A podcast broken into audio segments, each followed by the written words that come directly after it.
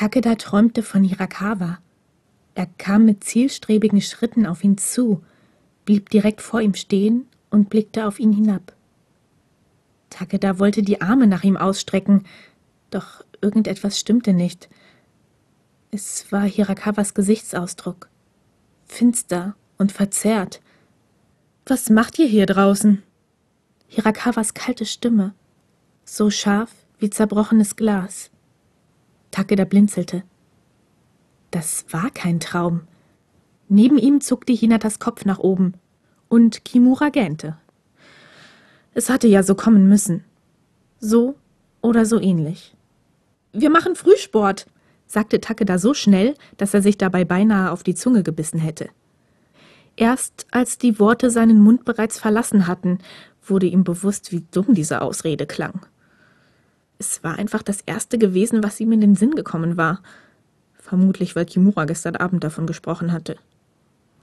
Frühsport, echote Hirakawa mit derselben kalten Stimme wie zuvor. Es war mehr als offensichtlich, dass er Takeda nicht glaubte.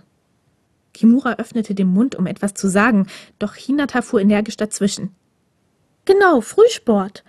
Wir sind gerade zurückgekommen und wollten uns noch ein bisschen ausruhen, bevor der Unterricht anfängt.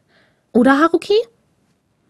Kimura hatte das Gesicht verzogen, als hätte er gerade in eine Zitrone gebissen, nickte zu Takedas Überraschung aber eifrig.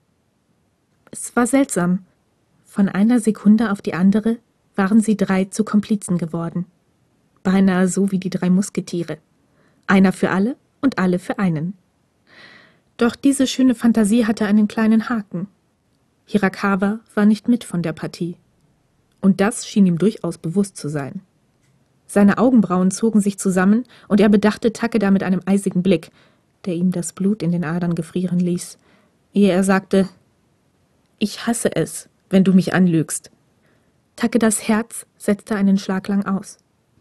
Er war so besessen davon gewesen, den Vorfall mit Kimura vor Hirakawa geheim zu halten, dass er überhaupt nicht darüber nachgedacht hatte, wie sehr er Hirakawa damit ausschloss. Ehe Takeda noch etwas erwidern konnte, wandte Hirakawa sich ab. Ohne weiter darüber nachzudenken, sprang Takeda auf und rannte ihm nach, bis er ihn kurz vor der Eingangstür einholte und ihm den Weg versperrte. Es tut mir leid, begann Takeda, während er nach Atem rang. Er wollte Hirakawa in die Augen sehen, doch er konnte es nicht. Also hielt er den Kopf gesenkt, als er fortfuhr. Kimura ist gestern Abend nicht ins Wohnheim zurückgekommen. Und Hinata und ich haben ihn gesucht. Und als wir dann zurückkamen, sind wir nicht mehr reingekommen. Wieso habt ihr mir nicht Bescheid gesagt? Hirakawas glatte, kalte Stimme hatte einen Sprung. Die Enttäuschung, die daraus hervorsickerte, schien Takeda einzuhüllen und mit sich in einen schwarzen, bodenlosen Abgrund zu ziehen. Ich wusste, dass du sauer sein würdest, weil ich mich schon wieder mit Kimura gestritten habe, gab Takeda zurück, seine Stimme nicht viel mehr als ein Flüstern. Das heißt also, du konntest mir nichts sagen, weil du mir nicht vertraust. Jedes Wort war ein Nadelstich in Takedas Herz. Er spürte, wie sich die Winkel seiner Augen mit Tränen füllten und senkte den Kopf noch tiefer, um es zu verbergen.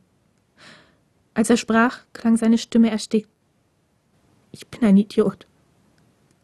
Einige Herzschläge lang herrschte Stille. Dann sagte Hirakawa, ich weiß. Vertrau mir das nächste Mal einfach. In Ordnung? Seine Hand berührte Takedas Haar so flüchtig, dass er es kaum spürte.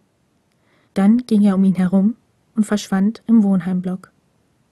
Takeda verharrte noch einen Augenblick länger, bis er sich sicher war, dass seine Tränen versiegt waren, ehe er den Kopf hob und zu der Stelle blickte, an der er Hinata und Kimura zurückgelassen hatte. Hatten sie sein Gespräch mit Hirakawa verfolgt? Aber nein.